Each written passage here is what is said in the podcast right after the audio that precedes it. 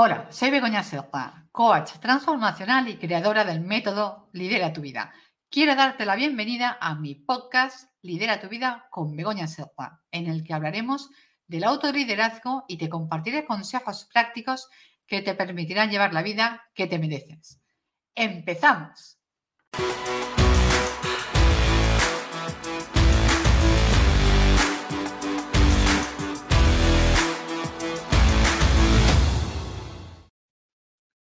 Esta semana quiero hablarte de una de las emociones que más mala prensa tiene y que forma parte del grupo de las que se consideran, entre comillas, negativas. Me refiero a la rabia. Pero antes quiero leerte un cuento de uno de los, para mí, uno de los más grandes coach y terapeutas, que es Jorge Bucay. El cuento se titula La tristeza y la furia. Dice así. En un paino encantado, donde los hombres nunca pueden llegar, o quizá donde los hombres transitan eternamente sin darse cuenta, en un taino mágico, donde las cosas no tangibles se vuelven concretas, había una vez un estanque maravilloso. Era una laguna de agua cristalina y pura, donde nadaban peces de todos los colores existentes, y donde todas las tonalidades del verde se reflejaban permanentemente. Hasta aquel estanque mágico y transparente se acercaron la tristeza y la furia para bañarse en mutua compañía. Las dos se quitaron sus vestidos y desnudas entraron en el estanque. La furia, que tenía prisa, como siempre le ocurre a la furia, urgida sin saber por qué, se bañó rápidamente y más rápidamente aún salió del agua. Pero la furia es ciega, o por lo menos no distingue claramente la realidad. Así que, desnuda y apurada, se puso al salir el primer vestido que encontró. Y sucedió que aquel vestido no era el suyo, sino el de la tristeza. Y así, vestida de tristeza, la furia se fue muy calmada, muy serena, dispuesta como siempre a quedarse en el lugar donde está, la tristeza terminó su baño y sin ninguna prisa, o mejor dicho, sin conciencia del paso del tiempo, con pereza y lentamente, salió del estanque. En la orilla se dio cuenta de que su ropa ya no estaba. Como todos sabemos, si hay algo que a la tristeza no le gusta, es quedar al desnudo. Así que se puso la única ropa que había junto al estanque, el vestido de la furia. Cuentan que desde entonces muchas veces uno se encuentra con la furia, ciega, cruel, terrible y enfadada. Pero si nos damos tiempo para mirar bien, nos damos cuenta de que esta furia que vemos es solo un disfraz y que detrás del disfraz de la furia, en realidad está escondida la tristeza. Lo primero que quiero que comprendas es que muchas veces la tristeza y la rabia, como ilustra el cuento de Bucay, son cara y cruz de la misma moneda. Déjame que te pregunte, ¿cuántas veces has llorado de rabia? ¿En cuántas ocasiones te has enfadado con alguien o te has sentido humillado y en lugar de decírselo, te has sentido triste? Piénsalo. ¿Por qué sucede esto? En anteriores episodios te he explicado que las emociones tienen una base cultural y educacional. Todos hemos oído frases del tipo los hombres no lloran o no está bien sentir rabia. De hecho, hay familias en las que está prohibido sentir determinadas emociones.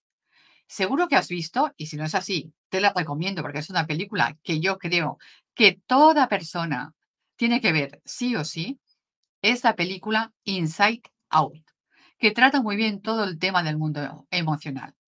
Y lo que nos muestra es que sentir tristeza está mal visto. Y la niña tiene que estar siempre, la niña que es la protagonista de la película, tiene que estar siempre alegre y feliz, a pesar de que está muy triste por haberse mudado y estar lejos de sus amigos del colegio.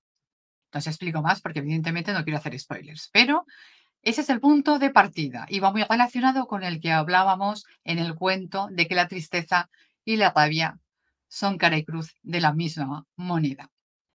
Y es que de todas las emociones, la que peor prensa tiene es precisamente la rabia.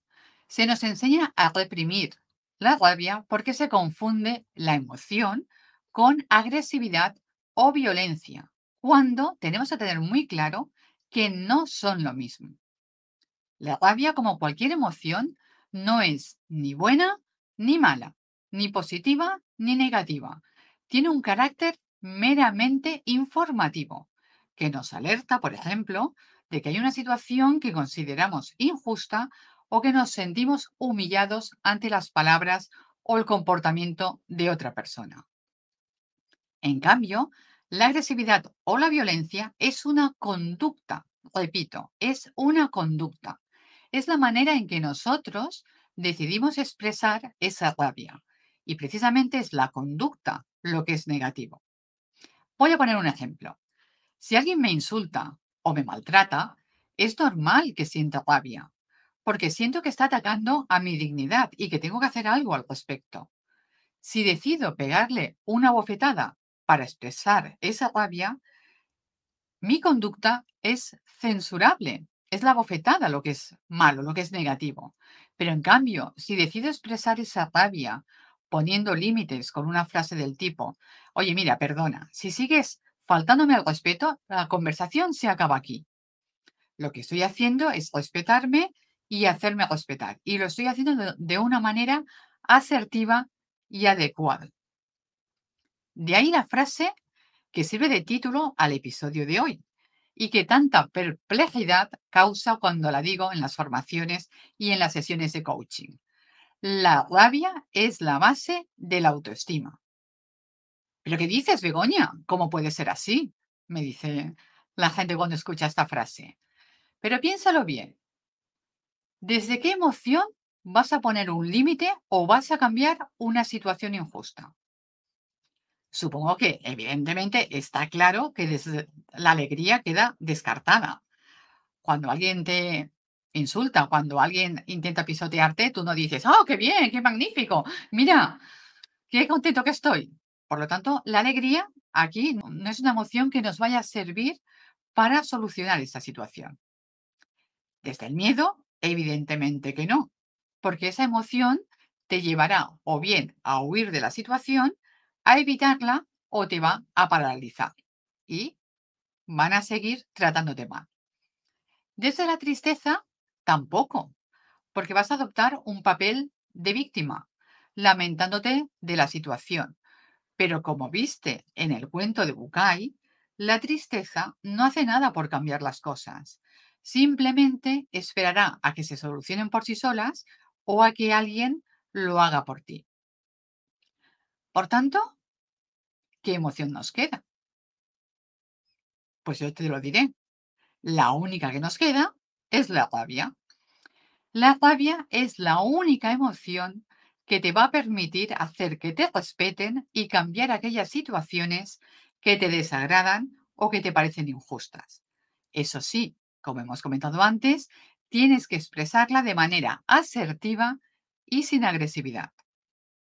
Por tanto, a partir de ahora, te animo a que legitimes todas las emociones que sientes y que te permitas explorarlas y expresarlas de manera adecuada. Hazlo y ya me contarás, ya me contarás cómo te está yendo. Me encantará leer tus comentarios, tus experiencias acerca de todas las emociones, de todos los abanicos de sentimientos que hemos ido tratando en este mes de febrero. Y ya te digo, me encantará conocer cómo te sientes y qué maneras has encontrado de expresarlas adecuadamente. Y también si te ha sorprendido este título de La rabia es la base de la autoestima. Pues bien, hasta aquí el episodio de hoy. Nos encontramos la semana que viene con una invitada especial.